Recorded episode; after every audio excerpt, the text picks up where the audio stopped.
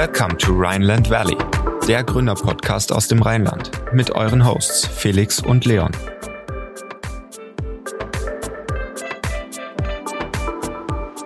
Herzlich willkommen zur zweiten Folge Rheinland Valley, der Gründerpodcast aus dem Rheinland. Heute im Gespräch Sandro Heinemann, der Gründer von Rhein Events. Er erzählt uns über seinen unternehmerischen Werdegang und insbesondere, wie sich die Corona-Krise auf seine Tätigkeiten in der Eventbranche ausgewirkt haben. Seid gespannt und los geht's.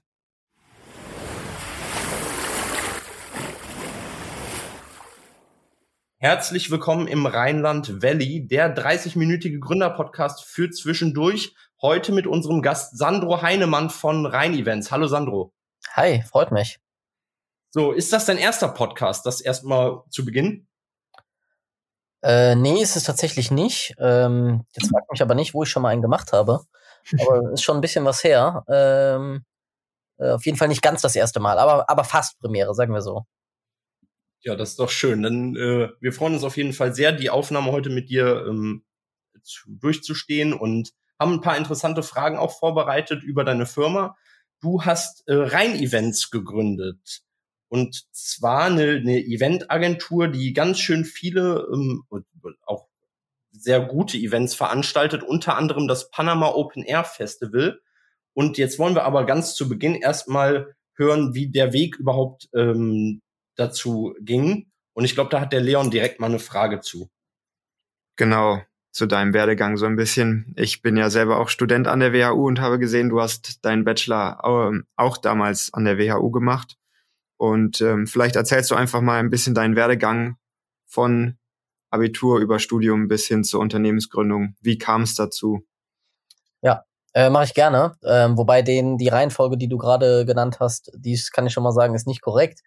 Ähm, das macht die Sache vielleicht auch ein, ja ein bisschen bisschen besonderer. Also ich habe tatsächlich ähm, gemeinsam mit mit Jan Hoffmann, äh, hat auch an der WU studiert, mit 16 ähm, die Firma gegründet. Also damals waren wir offensichtlich äh, noch in der Schule, ähm, haben das dann ja mehr oder weniger neben der Schule zwei Jahre lang, zweieinhalb Jahre lang durchgezogen, haben dann unser Abi gemacht ähm, und ähm, anschließend natürlich beide noch entschieden, ja, komm, wir machen schon noch irgendwie was Vernünftiges und nicht nur Events, sondern äh, wollten schon auch noch irgendwie ein Studium oder ähnliches äh, eben dann dann absolvieren. Ähm, und sind dann über Umwege, also ein Jahr so ein bisschen äh, äh, ja in die falsche Richtung, aber dann über Umwege nach einem Jahr ähm, dann beide auch an der WU gelandet. Haben dann drei Jahre an der WU studiert, äh, zwischendurch noch ein, ein kleines Auslandssemester in, in Australien drangehangen, was auch nicht ganz so schlecht war. Ähm, ja, und ähm, dann war danach so ein bisschen die Frage, wie geht's weiter? Ähm, gehen wir irgendwo in einen komplett anderen Bereich rein oder sagen wir ähm, Veranstaltungsbranche, ist das, ähm, wo wir, wo wir uns drauf konzentrieren wollen. Und im Endeffekt ist es dann so gewesen, dass, ähm, dass ich ein Jahr ähm, aus der Firma rausgegangen äh, oder ja aus, aus der Firma raus war, äh, in der Zeit äh, in einem Venture Capital Fonds gearbeitet habe und Jan operativ die Firma äh, geleitet hat. Ähm, und äh, wir uns dann anschließend dafür entschieden haben, das Ganze mehr oder weniger zu tauschen und ich wieder operativ in die Firma reingehe und Jan dann äh, in, in anderen Bereichen ähm, gearbeitet hat. Das war mehr oder weniger auch so ganz, es war nicht wirklich geplant im Vorfeld, aber hat sich dann so ein bisschen herauskristallisiert als doch ganz gute Lösung, weil man auch fairerweise sagen muss, dass zu dem damaligen Zeitpunkt jetzt äh, die Firma noch nicht so groß war, als dass wir da irgendwie entspannt äh, zu zweit hätten, hätten von leben können, plus, plus Leute, die man ja auch noch im Fachbereich dann eben braucht. Ähm, ja, und so hat sich das dann weiterentwickelt. Ähm, ich bin jetzt quasi wieder seit äh, seit, müssen wir gerade nachdenken, zweieinhalb Jahren ungefähr, äh, wieder operativ in der Firma zurück ähm, und, und leite die Firma jetzt äh, seitdem auch durchgehend, ähm, während Jan, wie gesagt, operativ äh, seitdem auch deutlich weniger macht. Ähm, und seitdem haben wir uns da weiterentwickelt. Es läuft ganz gut, trotz Corona, muss man so fairerweise sagen. Ähm, aber das ist jetzt nicht der typische, um vielleicht um deine Ursprungsfrage nochmal zurückzukommen, nicht der typische äh, Weg irgendwie Abi, Uni, Startup, äh, sondern das war so ein fortlaufender Prozess, der eigentlich immer nebenberuflich, bezieh beziehungsweise nicht beruflich, sondern neben Abi, neben Studium gelaufen ist und dann nach dem Studium dann eben in die Professionalisierung noch einmal weitergegangen ist. Ja, sehr interessant. Siehst du, da hatte ich mich vorab nicht richtig informiert alles des. Werdegangs. Ich, ich wusste gar nicht, ob, äh, ob das jetzt so auf mich bezogen war. Ich dachte, das sei so eh so der typische, klassische äh, Gründerverlauf. Von daher. Äh, Ja, ist es ja auch grundsätzlich. Das macht aber deinen dein, äh, Werdegang, glaube ich, umso interessanter, dass du gesagt hast, ähm, mit deinem Kumpel zusammen, ihr gründet mit 16, noch in der Schulzeit. Ähm, ich glaube, das ist auch gar nicht so einfach, wenn ich richtig informiert bin, vor dem 18. Lebensjahr Ja. zu gründen. nee, das war nicht ganz so einfach. Äh, ja, man muss fairerweise sagen, das erste Jahr war so ein bisschen im, im, im graulegalen Bereich. ähm, und dann, äh, bis das dann irgendwann mal funktioniert hatte, dass wir dann eben dann auch, äh, bevor wir 18 waren, eben voll geschäftsfähig waren, war etwas komplizierter, aber hat irgendwie dann funktioniert. Mhm. Ähm, jetzt haben wir auch ein bisschen recherchiert im, im Vorhinein und ihr habt da ja jetzt die äh, Rhein Events GmbH. Nur um das mal kurz zeitlich einordnen zu können, wie lange gibt's die Firma und, und habt ihr die dann auch mit 16 direkt gegründet oder eben auch erst mit 18? Ähm, und wie alt ist das Ganze jetzt? Äh, also die Firma selbst, die GmbH gibt's seit 2015 erst. Vorher war es äh, dann noch eine GBR. Hm. Ähm, also ja, während der Schulzeit GBR gegründet äh, und dann irgendwann 2015 äh, mit ein wenig mehr Know-how äh, entschieden, dass wir uns und vor allen Dingen auch mit mit ein bisschen äh, ja größeren größeren Umsatz und Wachstumszahlen und auch Risikozahlen dann eben dafür entschieden, dann eine GmbH zu werden. Okay, dann schließe ich gerade äh, den Prozess, den, den, den Gründungsfindungs- oder den Ideenfindungsprozess äh, nochmal mit der Frage ab, warum habt ihr euch denn entschieden, dann in der Ev Eventbranche äh, unternehmerisch tätig zu werden oder, oder selbstständig zu werden? Wie kam es dazu? Ja, das, da gab's jetzt nicht so einen klassischen Schlüsselmoment, dass wir sagen, ja Mensch, das ist irgendwie so unser Ding, sondern eigentlich war das, äh, war das eher aus dem Pragmatismus oder opportunistisch damals, dass wir äh, in, in den jungen Jahren dachten, äh, anstatt bei Rewe oder Edeka Regale einzuräumen, lass uns mal lieber was selbst was machen. Ähm, und dann haben wir eben gesehen, dass das gerade in dem Alter ploppt dann ja da so das eine oder andere auf, ähm, wo man dann auch irgendwie eventtechnisch dann so mal selbst äh, hingeht. Und dann haben wir gesagt, ja komm, lass uns doch sowas machen. Ähm, sicherlich am Anfang auch eher semi-professionell, das muss man fairerweise sehen und sagen, irgendwie mit, mit, mit Schülerpartys, dann mit Studentenpartys angefangen. Ähm, und die Professionalität kam dann eigentlich erst, also sagen wir mal, frühestens nach einem Jahr mit äh, der Übernahme einer Bühne bei, bei Reinen Flammen in Bonn, einem großen, großen ja, Volksfest, kann man so eigentlich sagen.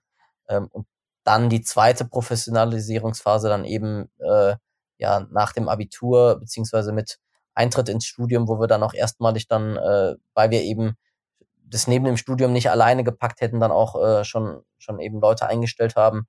Das war so ein bisschen dann der zweite Professionalisierungsstep. Aber es gibt jetzt keinen keinen Moment, dass ich, äh, in dem wir dann gesagt haben, das ist die Idee und wir müssen das jetzt unbedingt machen, sondern das war einfach pragmatisch äh, und äh, ja, hat sich so entwickelt. Ja, Wahnsinn. Das klingt auf jeden Fall schon mal sehr interessant. Jetzt habt ihr als Rhein-Events ja auch noch weitere Projekte. Rhein in Flammen hast du jetzt schon gesagt, das ist eins. Ähm, Bonn Live ist ein anderes. Und das fand ich super interessant. Das lief ja jetzt auch über den Sommer während diesen ganzen Pandemienmaßnahmen. Und ich war selber dabei bei Helge Schneider und bei Alle Farben und Cool. äh, fand das super, super organisiert. Das zweite, was mir jetzt sofort in den Sinn kommt, was ich eben schon angesprochen hatte, ist Panama. Und das Panama beruht doch auf eurer Kreation, oder? Du bist doch der Gründer quasi von Panama. Ähm, ja, also das waren jetzt zwei Fragen in einem. Ich fange mal vielleicht kurz mit Bonn Live an. Ähm.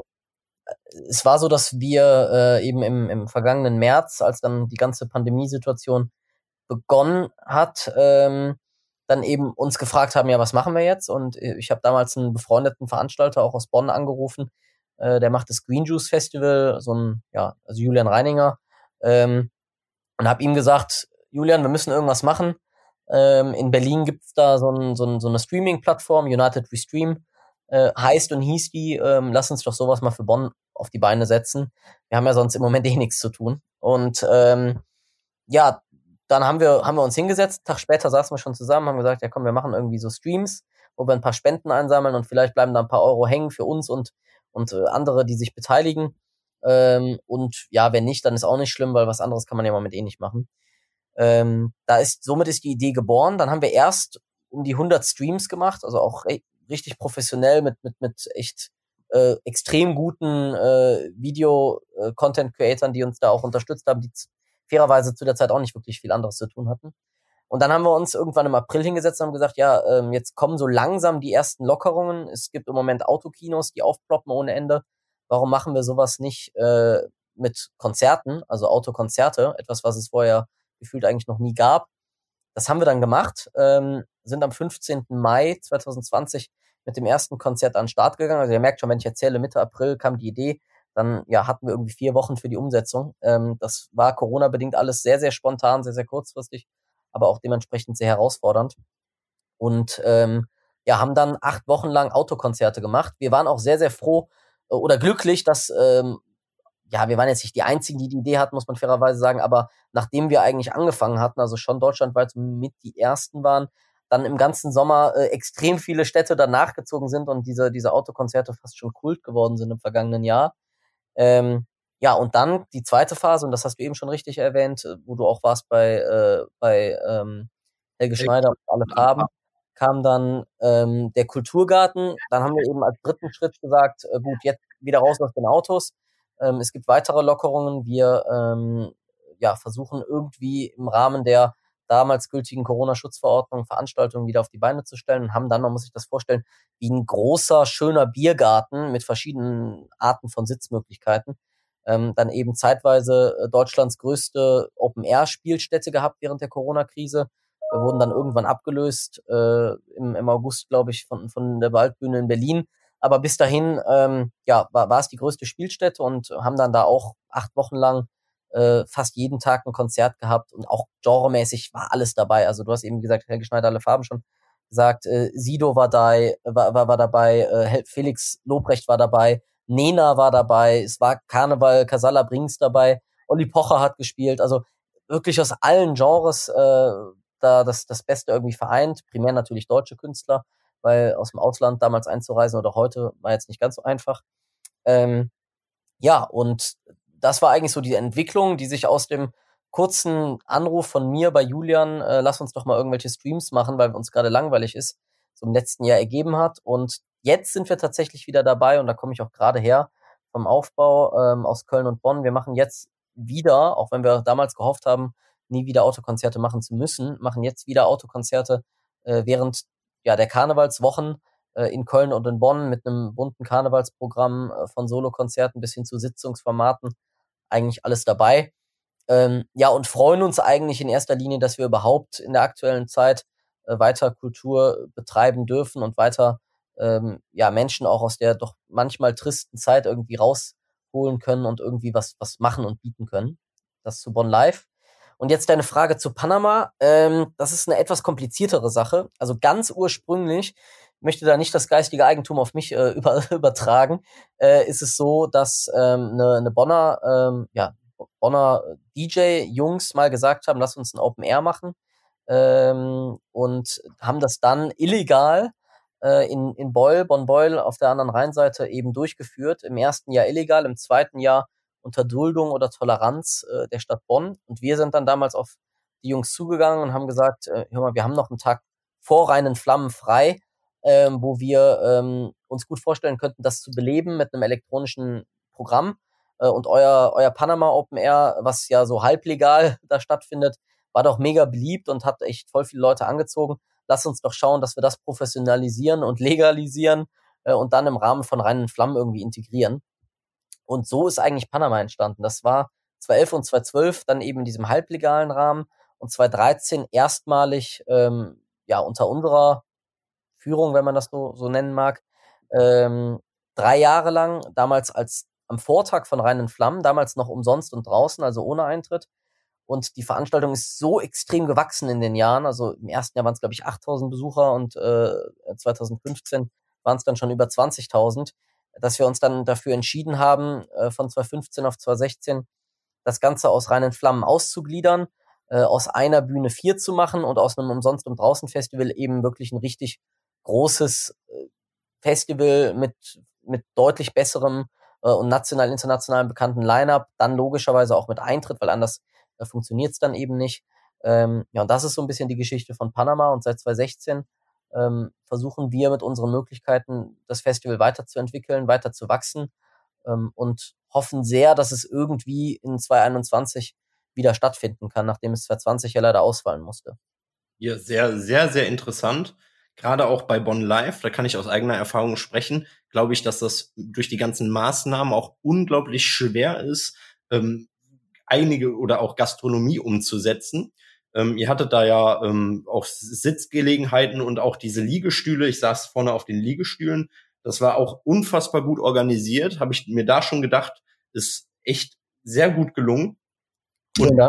und zu Panama, ähm, da haben wir uns auch sehr viele Fragen zugestellt. Nämlich gerade auch, ihr hattet Größen da wie Claudia Gavlas in der, in der Techno-Elektro-Szene, Felix Jähn ähm, und Boris Brecher und da gibt's noch einen, einen guten, witzigen Zusammenhang. Noiseless, ähm, mhm. mit denen sind wir nämlich damals auch zur Schule gegangen. Aber die Grundfrage dahinter ist eigentlich, wie bekommt man so Gäste zu seinem Festival? Kommt das dadurch, dass das Festival sowieso schon Bekanntheit erlangt? Oder ist es teilweise doch schon knifflig, ähm, die, diese Personen dann doch auf sein Festival zu bekommen?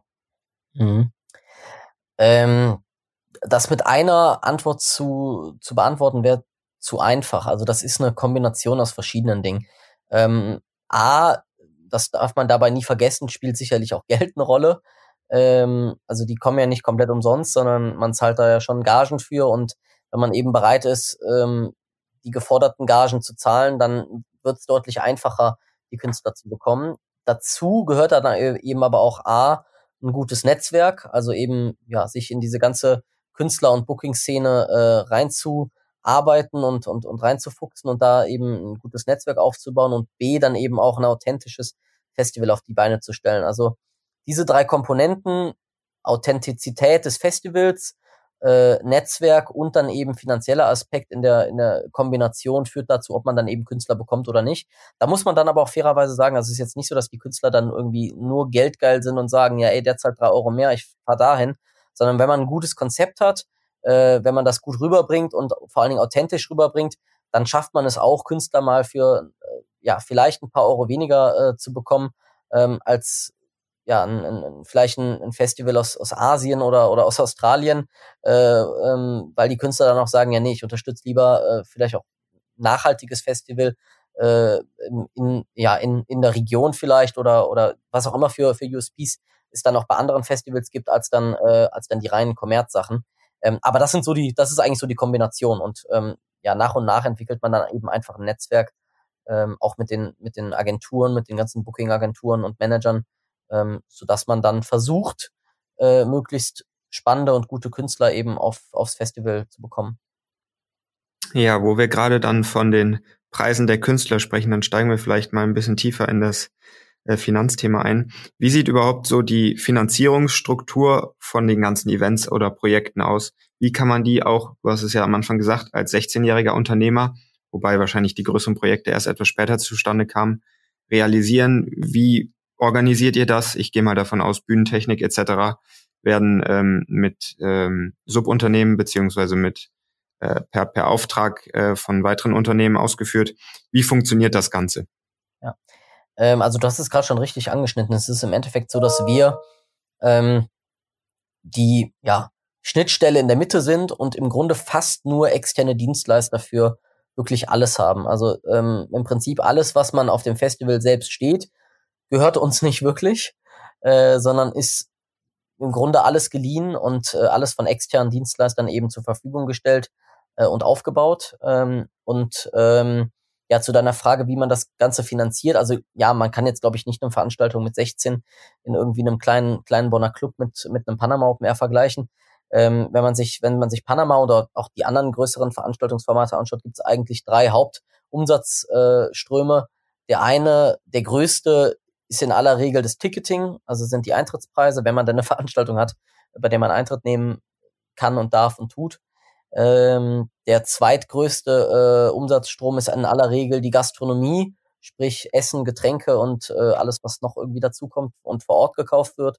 Und der dritte Umsatzstrom sind dann Partner und Sponsoren, ähm, die sich auf Veranstaltungen präsentieren wollen, in welcher Form auch immer, äh, und dann auch immer hin und wieder mal äh, den ein oder anderen Euro noch zur Verfügung stellen. Mhm. Sehr interessant. Dann setze ich da auch noch mal kurz an. Du hattest es ähm, in einem Satz vorhin nebenbei äh, erwähnt, äh, wie Corona sich da auch ähm, entwickelt hat oder, oder ausgewirkt hat auf euch. Ähm, wie stark habt ihr die, die Auswirkungen von Corona in der Entwicklung der, der Unternehmenskennzahlen gespürt? Ja, wir sind da jetzt vielleicht nicht das, das beste Beispiel, weil wir natürlich durch die äh, Veranstaltungen, Autokonzerte und Kulturgarten eben recht viel im letzten Jahr machen konnten und durften. Ähm, von daher haben wir es natürlich gemerkt, vor allen Dingen äh, in, der, in der Art der Arbeit. Also normalerweise ist es so, dass wir im Jahr drei, vier, fünf große Veranstaltungen machen. Also wir machen noch ein paar mehr im Winter, aber jetzt in der Sommersaison sind es drei, vier, fünf große. Und auf die arbeitet man wochenlang hin und hat dann wirklich irgendwie einen großen Tag oder zwei große Tage, wo dann alles läuft. Äh, und danach ähm, ja, muss man erstmal zwei oder drei äh, Wochen ähm, in Urlaub gehen, um sich zu erholen von, den ganzen, von der ganzen stressigen Zeit davor. Und dann geht's Ganze quasi wieder von vorne los. Das war im vergangenen Sommer äh, leider überhaupt nicht so, ähm, weil wir wirklich von Anfang Mai bis Mitte September durchgehend, und zwar wirklich fast jeden Tag Show hatten. Ähm, und das ist, also das ist wirklich extrem zermürbend gewesen. Ähm, also nicht nur bei mir, sondern das ganze Team hatte, glaube ich, den mit ganz, ganz großem Abstand anstrengendsten und, und intensivsten Sommer äh, aller Zeiten. Ähm, von daher ist das vom Arbeitsaufwand her auf jeden Fall viel, viel mehr gewesen. Da sind wir natürlich jetzt in einer glücklichen Situation, weil andere konnten gar nicht arbeiten. Ähm, um dann aber vielleicht auf die finanzielle Sache zu kommen. Ähm, vom Umsatz her muss man ehrlicherweise sagen, hat sich das kaum ausgewirkt weil wir von den Umsatzzahlen ja ähnlich gefahren sind wie in den Jahren zuvor, was eben an der Quantität der Shows äh, lag, nicht unbedingt die, die Vielzahl der Besucher, weil die war natürlich deutlich geringer durch die Corona-Maßnahmen, als das sonst der Fall war, zumindest pro Show betrachtet, dadurch dann eben mehr Shows. Ähm, was den Gewinn anbetracht äh, oder an, an, äh, angeht, war es schon deutlich, deutlich schwieriger. Ähm, eben weil die ganzen Maßnahmen ganzen Hygieneauflagen, die weniger Leute, die man hatte und trotzdem ja eher sogar mehr kosten. Also zum Beispiel bei den Autoshows mussten wir ja quasi eine komplette äh, Filmvideo-Crew an den Start bringen, die eben äh, über der Bühne noch im, äh, ja, mehr oder weniger im Autokino-Format das Ganze live äh, äh auf, die, auf die Leinwand gebracht hat oder auf die LED-Wand in dem Fall. Ähm, also es gab einige Kosten, die deutlich mehr waren und deutlich intensiver als in den Jahren zuvor bei äh, eher weniger Besuchern. Ähm, dementsprechend gewinntechnisch schon schwierig, aber ich glaube, dass wir uns, sofern muss man schon sein, nicht wirklich beklagen können über den vergangenen Sommer, weil wir eben die Möglichkeit gefunden haben, viele, viele Formate umsetzen zu können. Ähm, haben aber auch gemerkt, dass eben in der Branche schon bei vielen Firmen echt äh, ja der Haussegen schief hängt, wäre noch untertrieben. Also man bekommt schon mit, dass, dass echt viele Existenzangst haben, gerade Dienstleister, die eben nicht selbst irgendwie Ideenschmiede sind, sondern darauf angewiesen sind, dass die Kunden, die sie seit Jahren haben, eben anrufen und sagen, wir buchen euch für die Show, für die Show. Und wenn die alle ausfallen, wird es irgendwann wirklich eng. Also das muss man schon fairerweise sagen. Das, das hatten wir uns auch gedacht, ähm, weil uns war das, glaube ich, gar nicht so bewusst, dass ihr noch so viele Autokonzerte veranstaltet habt. Aber das freut uns auf jeden Fall zu hören, dass es da jetzt nicht so den, den super an der Grenze war. Ähm, und vielen Dank für diesen finanziellen oder für diesen Einblick in die finanziellen Themen. Ähm, jetzt hätten wir noch die Frage, habt, habt ihr Projekte für die Zukunft? Kannst du da einen kleinen Einblick geben? Und du hast gerade schon erwähnt, ihr habt noch die, die Autokonzerte, die jetzt anstehen mit, mit Karnevalbezug. Kommt denn noch irgendwas? Ist denn oder ist für dieses Jahr noch irgendwas geplant? Ähm, also erstmal bin ich bin ich froh, wenn die Karnevalskonzerte jetzt gut funktionieren und äh, und ich meine am Freitag, also äh, diesen, ja, jetzt, es geht jetzt los, mehr oder weniger sofort und geht bis zum 16.02. Ähm, also da, da sind wir erstmal froh und dann natürlich planen wir für den Sommer äh, Veranstaltungen. Die Problematik ist natürlich nur wie. Ähm, also ich bin erstmal guter Dinge, dass wir vorausgesetzt, äh, und das befürchte ich sehr, dass wir im Sommer noch äh, Einschränkungen und äh, Maßnahmen äh, von, von Landes- und Bundesregierung haben, ähm, dann im Sommer wieder den Kulturgarten in ähnlicher oder gleicher Form wieder, wieder umsetzen werden. Da arbeiten wir im Moment dran. Ähm, das ist das eine. Und dann hoffen wir schon, dass es irgendwie in Richtung zweiter Jahreshälfte und äh, Spätsommer wieder Veranstaltungen geben kann und wird, auch in der Form, die wir sie vielleicht auch vor der Corona-Krise kannten. Also wir planen schon, Panama durchzuführen. Wie muss man sehen? Ähm, aber dass wir es in irgendeiner Form machen, glaube ich, ist schon, schon recht wahrscheinlich. Ähm, und dann auch für den, für den, für den September gibt es sicherlich die ein oder andere Veranstaltung äh, und auch Oktober, die, die im Moment in Planung ist. Ähm, was nicht ganz einfach ist, wie gesagt, weil es komplett zweigleisig geplant wird, einmal mit äh, Corona, einmal ohne Corona. Ähm, aber ja, also wir werden jetzt sicherlich nicht äh, nach den Karnevals, nach der Karnevalszeit sagen, so das war's jetzt und wir konzentrieren uns auf 22. Das können wir uns auch gar nicht erlauben, muss man fairerweise sagen. Genau, das heißt, ihr wartet quasi auf, auf ein klares Feedback der Bundes- und Landesregierung, ähm, ob ihr was, was und in welchem Umfang ihr Veranstaltungen ähm, veranstalten könnt. Ähm, jetzt war noch die Frage, was macht Rhein-Events anders als andere Veranstalter? Was ist der USP von, von Rhein-Events oder genau, was, wodurch hebt ihr euch hervor? Oh, das ist in der Eventbranche eine schwierige Frage, weil wenn ich jetzt sagen würde, äh, wir haben die tollsten Events und wir sind die innovativsten und so weiter, dann, dann würde das ja wahrscheinlich jeder sagen. Ähm, und, und jeder behauptet von sich, dass er äh, ähm, Events hat, die Menschen emotionalisieren, die Menschen bewegen und, und äh, ja, äh, und einfach glückliche Momente irgendwie schaffen. Ähm, das glaube ich wäre aber kein USP, weil das schaffen auch viele andere. Ähm, und ähm, da gibt es viele tolle Kollegen in der Branche, die, die da eh auch einen ähnlich guten Job machen. Ähm, das hoffe ich sehr, dass wir das auch schaffen, aber das, das als USP zu bezeichnen, glaube ich, wäre zu einfach. Ähm, ich würde sagen, unser USP, und der hat sich vielleicht auch wirklich durch die Corona-Krise so ein bisschen äh, rauskristallisiert, ist, ist der, dass wir vielleicht im Vergleich zu anderen Unternehmen einfach extrem flexibel sind. Wir sind sehr, sehr schnell äh, in der Umsetzung von, von neuen Eventformaten. Wir haben den großen Vorteil, dass wir von der Idee bis zur Umsetzung. Also von, wir sitzen im Büro und haben irgendwie eine, eine, eine Schnapsidee äh, oder ja, nicht unbedingt beim Schnaps, aber egal, äh, eine Idee bis hin zum, zum Ticketing über Marketing äh, bis zur Veranstaltung selbst vor Ort, äh, Produktion, machen wir alles, beziehungsweise planen wir alles. Haben dafür zwar Dienstleister, habe ich ja eben gesagt, ähm, aber sind irgendwie für alles äh, verantwortlich. Und das hat sicherlich äh, den Vorteil, dass wir eben eine, ja, eine große Flexibilität an den Tag legen können, ähm, und eben äh, Formate schnell entwickeln können und ähm, das vielleicht noch, noch ergänzend dazu, ähm, die Kreativität gepaart dann eben mit der Flexibilität führt dann dazu, ähm, dass wir jetzt auch zum Beispiel während der Corona-Zeit eben diese Formate dann umsetzen konnten und, und da sind wir sehr, sehr, sehr, sehr froh drum ähm, und sicherlich auch in Zukunft, auch wenn Corona dann irgendwann rum ist, weiterhin ähm, ja besondere Formate äh, in, in schneller Zeit irgendwie äh, ja umsetzen können. Ich glaube, das hast du, das hast du sehr gut in Worte gefasst, ähm, was euch da einzigartig macht.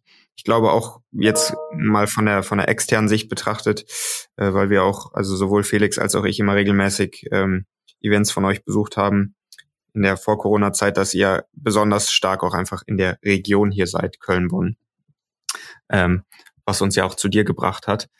Ähm, ja, oder? Wie, wie, wie siehst ja, du das hier? Ja, doch. Also ähm, also definitiv. Ich meine, ich, ich komme aus Bonn, das ganze Team kommt aus Bonn. Wir haben sicherlich mittlerweile auch einige Veranstaltungsformate in Köln gemacht, aber klar, dass wir hier sicherlich durch die lokale Verankerung ähm, einen Vorteil haben, da würde ich definitiv zustimmen und, und, und hier auch ein, ein gutes Netzwerk, gar keine Frage. Wobei, das muss man auch fairerweise sehen, wir wollen definitiv auf kurz oder lang äh, auch ja über die Grenzen von Köln und Bonn noch weiter wachsen. Also das ist schon auch unser Anspruch, ähm, dass wir, ähm, dass wir jetzt vielleicht nicht irgendwie äh, international agieren, aber äh, schon auch mal Veranstaltungsformate auch äh, über das Rheinland hinaus machen, auch wenn wir natürlich immer im Rheinland unsere unsere Heimat und unsere unsere Verwurzelung haben werden und sicherlich die meisten Veranstaltungen auch weiterhin hier machen werden. Ähm, aber da könnt ihr euch überraschen lassen. Vielleicht kommt da im Spätsommer schon das ein oder andere. Ja, sehr gut. Da nimmst du mir quasi schon die nächste Frage vorweg. Ähm, die wäre jetzt gewesen, was sind deine oder auch die langfristigen Ziele von Rhein-Events ähm, in unternehmerischer Hinsicht? Und vielleicht retrospektiv nochmal, wenn du das ausführen könntest, kurz, welche Sachen würdest du anders machen, wenn du den Weg nochmal so beschreiten würdest oder müsstest? Mhm. Uh, keine einfache Frage. Also, äh, was würde ich anders machen? Ganz, ganz viel. Ähm, ich glaube, dass man jeden Tag in irgendeiner Art und Weise dazulernt und, und Sachen im Nachhinein anders machen würde. Also wenn ich mir überlege, äh, wie ich damals mit, mit, ich war glaube ich noch 16, Jan war damals schon 17, bei reinen Flammen das erste Mal standen, äh, die Bühne gemacht haben und völlig überfordert waren, so muss man es ganz klar sagen, ähm, dann würde ich das im Nachhinein definitiv anders machen und äh, ja, mir mehr Wissen aneignen und professioneller planen und äh, ja, gar keine Frage. Aber das ist im Nachhinein immer leicht zu sagen. Also im Endeffekt bin ich froh, dass, äh, dass ich im Moment eben in, in der Branche bin und ähm, da eine Vielfalt äh, jeden Tag irgendwie mitbekomme und dann gehört tägliches Lernen noch einfach dazu. Es gibt jetzt nicht irgendwie einen Moment, wo ich jetzt sage, das war jetzt ein Riesendebakel, weil man eben aus, aus jeder, aus jedem Fehler irgendwie auch was mitgenommen hat. Also selbst aus den Veranstaltungen, die dann auch finanziell nicht gut waren, und da gab es auch in der Vergangenheit die eine oder andere, aus denen hat man auch immer irgendwas mitgenommen. Ähm, ja, also anders sicherlich vieles, ähm, aber jetzt nicht so einen Moment, wo ich sage, der, äh, der ist irgendwie jetzt so total markant in Erinnerung geblieben. Äh, so, und jetzt muss ich mir nochmal gerade sagen, die zweite Frage war, äh, was wir in Zukunft machen wollen, oder? Genau. Genau. Ähm, ja, ich habe es ja eben schon, schon angerissen. Also wir wollen definitiv weiter wachsen ähm, und vielleicht so ein bisschen auch den, die, das, was wir jetzt aus der, der Corona-Zeit mitgenommen haben, eben auch die Quantität an Konzerten und, und Shows, ähm, auch da sicherlich das Netzwerk deutlich erweitert haben. Also Künstler, die wir vielleicht vor der Corona-Krise nicht bekommen hätten, ähm, haben wir in dieser Zeit bekommen. Ähm, die haben bei uns gespielt und, und diese Chance auch so ein bisschen ergreifen, um dann auch äh, in Zukunft ähm, ja mehr Veranstaltungen machen zu können und wie gesagt auch sicherlich über die über die Grenzen hinaus äh, von von Bonn und Köln.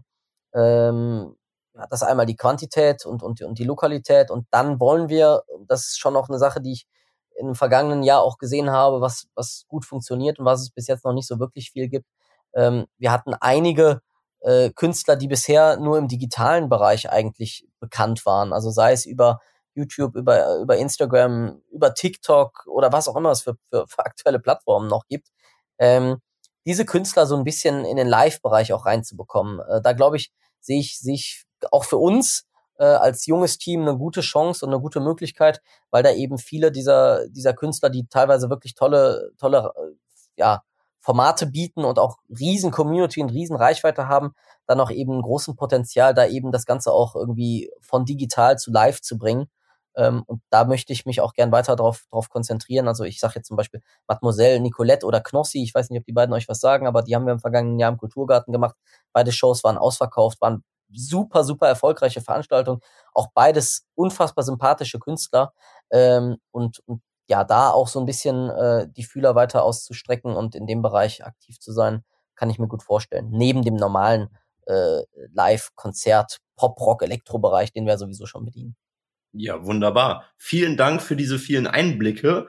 Wir haben uns auch ganz am Anfang, am Anfang ganz viele Fragen oder im Voraus ganz viele äh, Fragen notiert und äh, haben die jetzt größtenteils auch abgearbeitet. Jetzt würden wir zu unserer Kategorie kommen, Private Insights. Das ist, wir haben sechs Fragen vorbereitet, drei, die ein bisschen mehr in die unternehmerische Richtung gehen und drei, ein paar ein bisschen privatere Fragen. Und da würden wir jetzt mit dir reinstarten. Mhm.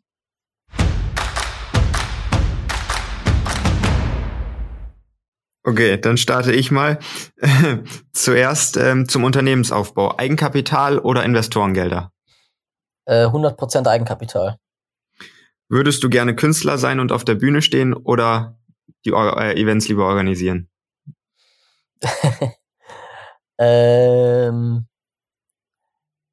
ich würde gerne mal Künstler sein, aber nicht durchgehend. Also insgesamt lieber Events organisieren, aber äh, so drei, vier Tage im Jahr würde ich es auch mal machen. Geschäftliche Entscheidungen treffen mit dem Bauch oder mit dem Kopf? Ich definitiv mit dem Kopf. Club oder Festival? Hm, schwer zu sagen. Ich muss wahrscheinlich Festival sagen, weil wir, weil wir ja eigentlich nur Festivals machen. Ähm, aber ein schöner Clubabend äh, im, im Winter schadet auch nicht. Dein Lieblingsalkoholisches Getränk? Boah. Ähm, ganz schwer. äh, ich würde sagen, in der Reihenfolge Kölsch, den Tonic Jägermeister. Und dein Lieblings in der Reihenfolge von Trinken. Und dein Lieblingskünstler? Das ist auch ganz schwer zu sagen. Ähm, weil ich auch in ganz vielen verschiedenen Bereichen irgendwie, äh, irgendwie aktiv bin. Also ähm, da jetzt einen herauszupicken, ist ganz schwierig. Ähm, lass mich nachdenken.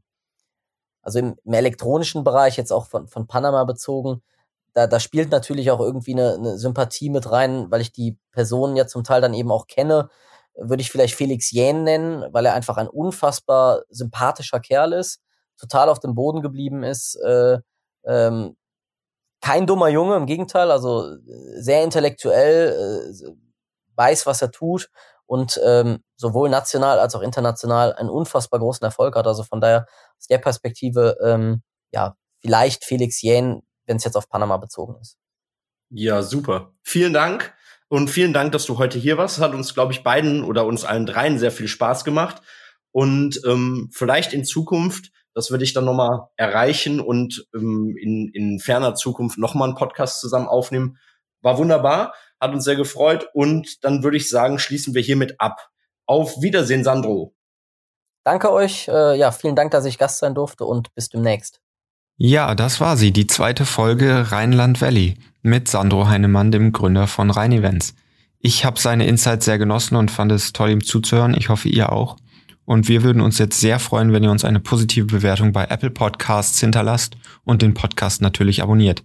Wenn ihr keine Neuigkeiten von uns verpassen wollt, dann folgt uns auch gerne auf Instagram. Und wenn ihr mehr über Sandro und Rhein Events erfahren möchtet, dann schaut mal in den Show Notes vorbei. Da habe ich euch alles verlinkt da findet ihr auch alles zu den neuesten Projekten und Events. Und dann würde ich sagen, bis zum nächsten Mal und ciao.